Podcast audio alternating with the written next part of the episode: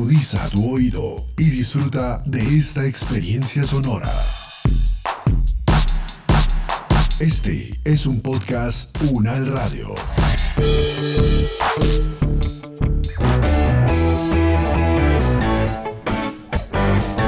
Salud Unal, contigo. Escuchar, aprender y compartir información de calidad sobre bienestar.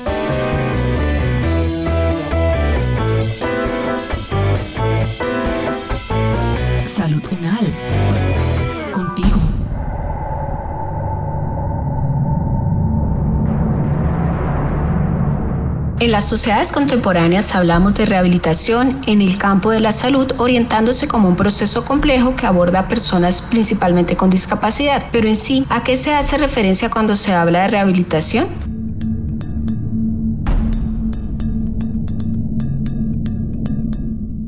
Desde el punto de vista de la biomedicina, la rehabilitación humana en el campo de la salud se puede entender como una serie de técnicas centradas en la reparación, en restaurar, pero también en la recuperación física, mental y social del cuerpo humano, ¿no? Particularmente de ese cuerpo deficiente que, si bien es cierto, es clave porque casi que eh, la deficiencia aquí toma un papel central y pues la enfermedad se convierte como en el eje o el punto de partida de la rehabilitación. Es decir, Aquí el desorden, el problema, el trastorno empieza a jugar un papel clave en este proceso de rehabilitación porque pues se supone que son los cuerpos que hay que corregir, que hay que rectificar a través de medidas terapéuticas, de conocimientos, de prácticas de herencia de la biomedicina y todo esto con una finalidad, reincorporar o reinsertar sujetos a nivel familiar, social y laboral. Claro, eh, aquí hay una funcionalidad muy importante para las sociedades de progreso, ¿no? Para las sociedades productivas, porque pues necesitan de la fuerza de trabajo, necesitan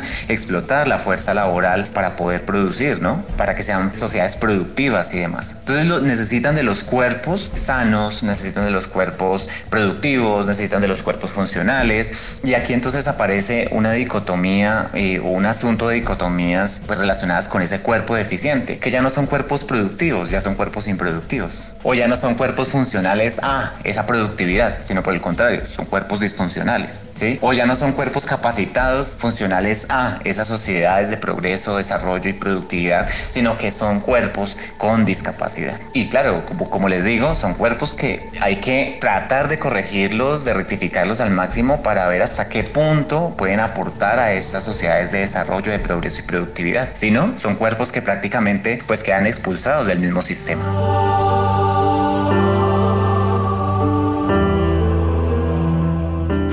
Múltiples los procesos que dieron lugar al desarrollo de la rehabilitación como campo profesional reciente, del cual hacemos parte los fonoaudiólogos, fisioterapeutas y terapeutas ocupacionales principalmente. Pero, ¿cómo se dieron esos procesos que fueron configurando la rehabilitación en el mundo con el pasar del tiempo?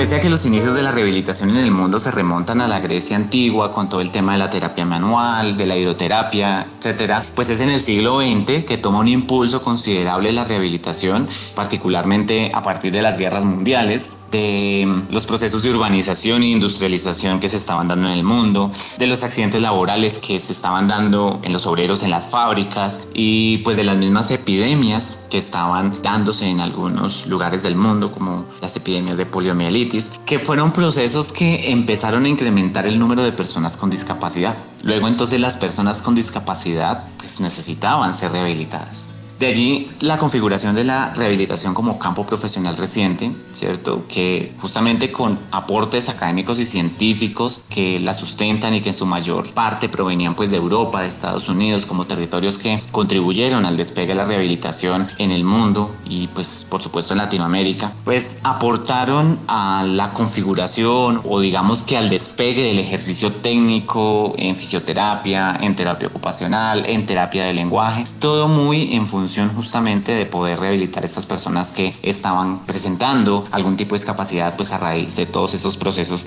que empezaron a incrementar altos números o cifras de personas con estas deficiencias. Ahora, el asunto de las deficiencias y demás no es que se empiece a estudiar allí, esto viene incluso desde la misma edad eh, moderna, desde ese mundo moderno donde se configura la ciencia moderna y allí pues la biomedicina y claro, las estructuras y las funciones corporales empiezan a ser objeto de estudio central de la biomedicina. ¿No? Entonces, eh, el sujeto pasa a ser allí un objeto de estudio de la ciencia encarnada en las mismas disciplinas del cuerpo. Y esto explica por qué el cuerpo eh, humano, a los ojos de los anatomistas, en el mundo moderno resultaba ser toda una fábrica de órganos con los que se podía experimentar, anatomizar, fragmentar y todo pues en, en función de buscar la perfección del hombre útil para las sociedades de progreso. Eso tiene todo que ver con eh, la forma o las formas mejor, cómo se empezó a entender el mundo, cómo se empezó a entender la naturaleza, cómo se, empezó, se empezó a entender el mismo ser humano en esas, en esas sociedades modernas, ¿cierto?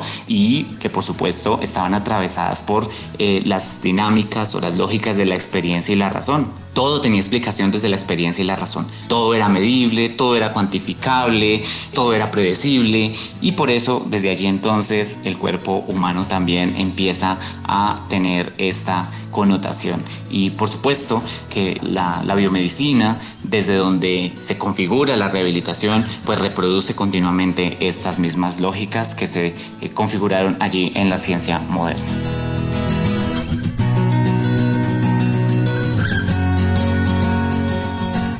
Colombia fue uno de los países que en la década de 1990 adelantó reformas importantes no solo en la constitución política, sino también en el sistema de salud del país. En este sentido, ¿cómo se entiende desde esta reforma la rehabilitación en Colombia? Respecto a la situación de la rehabilitación en Colombia, reitero que por las características de los servicios que ofrece el sistema de salud y acorde a la ley 100 de 1993 que reconoce la rehabilitación como un servicio institucionalizado de tercer y cuarto nivel de complejidad, pues es una rehabilitación muy centrada en la enfermedad, en el modelo asistencial, en el modelo clínico, terapéutico, pero ante todo individualista. Y, y es un tema eh, que obliga al usuario a consumir pues lo que el sistema le ofrece, si es que accede, claro está. Porque si bien es cierto, eh, si el paciente tiene capacidad de pago, seguramente accederá en la medida de las posibilidades a este tipo de servicios, porque ya está claro y está más que estudiado en el país que hay profundas inequidades en el acceso a estos servicios por régimen de afiliación al sistema.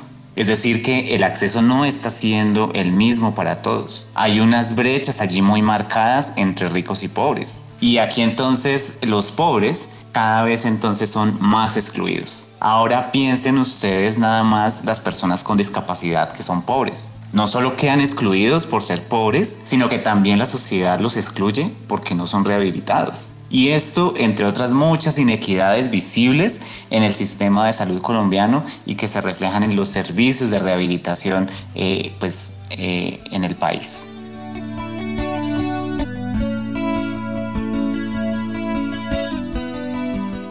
Le preguntamos a nuestro experto consultado frente a cómo está la situación actual de la rehabilitación en Colombia y esto fue lo que nos dijo al respecto.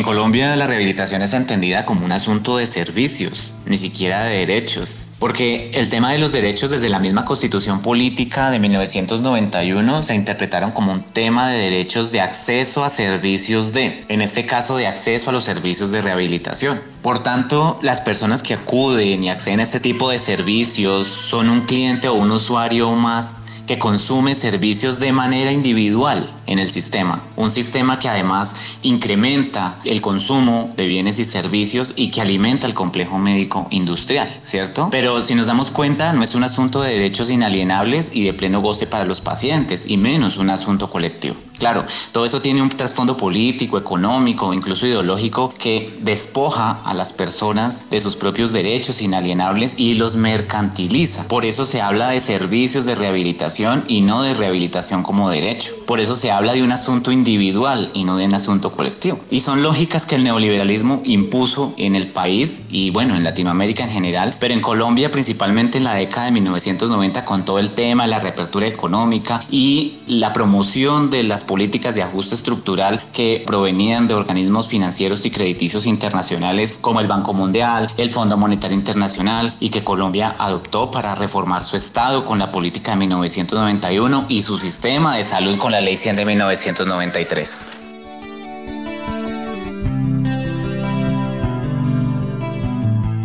Año tras año se han venido adelantando investigaciones respecto a la rehabilitación desde diferentes perspectivas en Colombia, Latinoamérica y el mundo. Incluso su investigación doctoral ha encontrado hallazgos novedosos y que poco se debaten en el escenario de la rehabilitación. Esto fue lo que nos dijo nuestro experto frente al tema.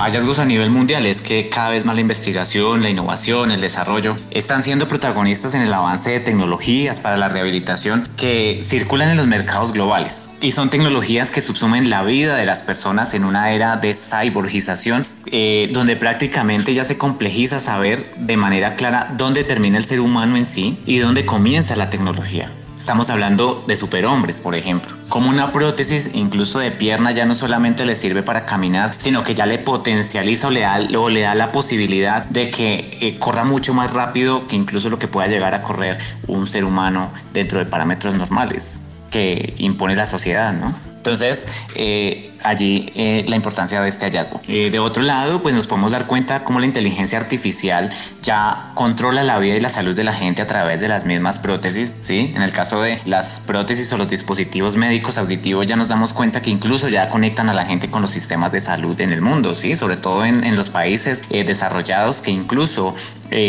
son productores de todas estas prótesis auditivas pero que curiosamente en países de medianos y bajos ingresos, como en el caso de Colombia, pues va a haber un tema relacionado con la, con la dificultad para acceder a esas tecnologías, porque es un asunto muy eh, relacionado con que el sistema de salud como el de Colombia no va a invertir en esas tecnologías que le pueden ser de muy alto costo en el sistema. Y son costos que, por supuesto, están determinados por las mismas patentes, los derechos de propiedad intelectual que están allí articulados y que valorizan todo este asunto de las prótesis en el mercado y que de hecho, pues alimentan ese complejo médico industrial. Ahora, en Colombia, ya en las entrevistas mismas han dicho eh, los participantes que es un tema relacionado con la industria claramente también. Eh, que está haciendo que la rehabilitación cada vez sea más excluyente, que el acceso no sea el adecuado y mucho menos que, que se dé la posibilidad al paciente para que elija y decida lo que realmente necesita para su, para su vida, para su salud y para su bienestar y para su buen vivir.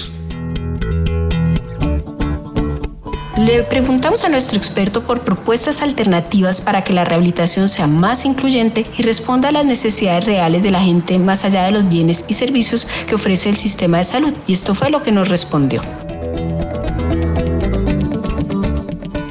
Lo primero es que como sociedad tenemos una gran responsabilidad colectiva. Es decir, esto no puede ser un asunto de unos pocos y menos un asunto individualizado que como nos podemos dar cuenta cada vez más están profundizando inequidades sociales que hacen que la gente pues enferme, incluso muera eh, de manera distinta en los territorios, sino que esto debe ser un tema compartido. Y, como asunto compartido estamos en la obligación de unirnos a todas estas personas que incluso han venido luchando eh, de años atrás por el propio derecho a la salud y en este caso el derecho mismo a la rehabilitación, pero, pero como les decía, no a una rehabilitación funcional a ese incremento de consumo de bienes y servicios, sino realmente a lo que realmente les, le, beneficia al paciente y pues a, su misma familia y a, sus, a su colectivo. Entonces el gran reto es pensar en colectivo, incluso el mismo asunto de cuidado que ha sido reducido a cuerpos deficientes, anormales y enfermos, sino que es necesario construir conjuntamente esa visión cuidado colectivo, es decir, cómo nos cuidamos entre todos y todas. Y allí entonces la importancia de romper esa visión de,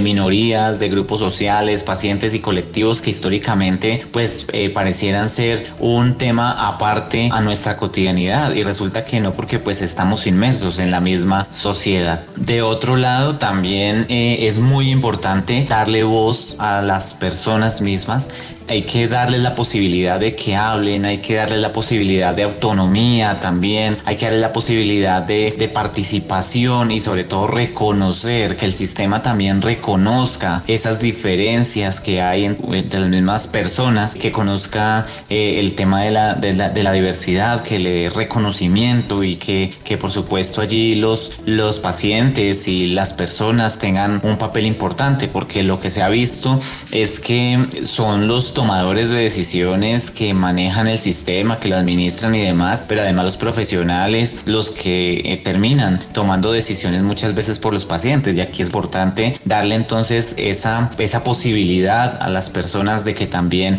participen pensando en su propia salud, en la salud de sus familias, en la salud de sus colectivos. Hacia allá eh, hay que em empezar a construir también la rehabilitación, ¿sí? Más allá de esa forma como el sistema pues ofrece bienes y servicios en el sistema, eh, ofrece bienes y servicios para los pacientes, eh, pues hay que pensar la rehabilitación un poco más allá y acorde pues a, a las propias formas de vida de las, de las personas y de los pacientes.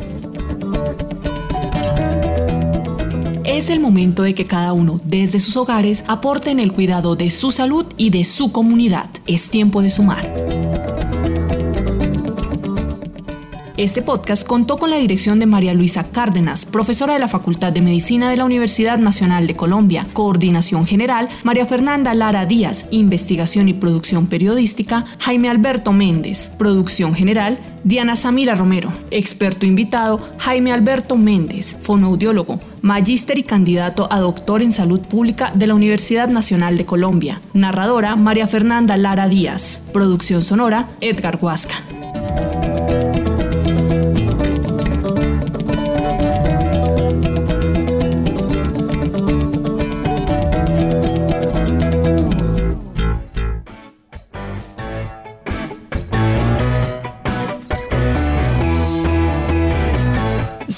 Contigo es una producción de la Facultad de Medicina de la Universidad Nacional de Colombia en alianza con UN Radio.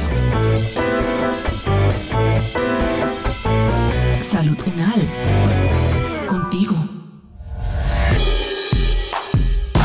Las opiniones aquí expresadas son de entera responsabilidad de sus autores y solo comprometen a los realizadores de este podcast. No representan necesariamente el pensamiento de la UN Radio ni la posición oficial de la universidad.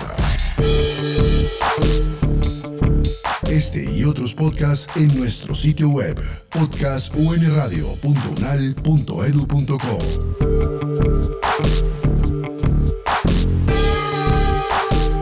Universidad Nacional de Colombia, proyecto cultural, científico y colectivo de nación.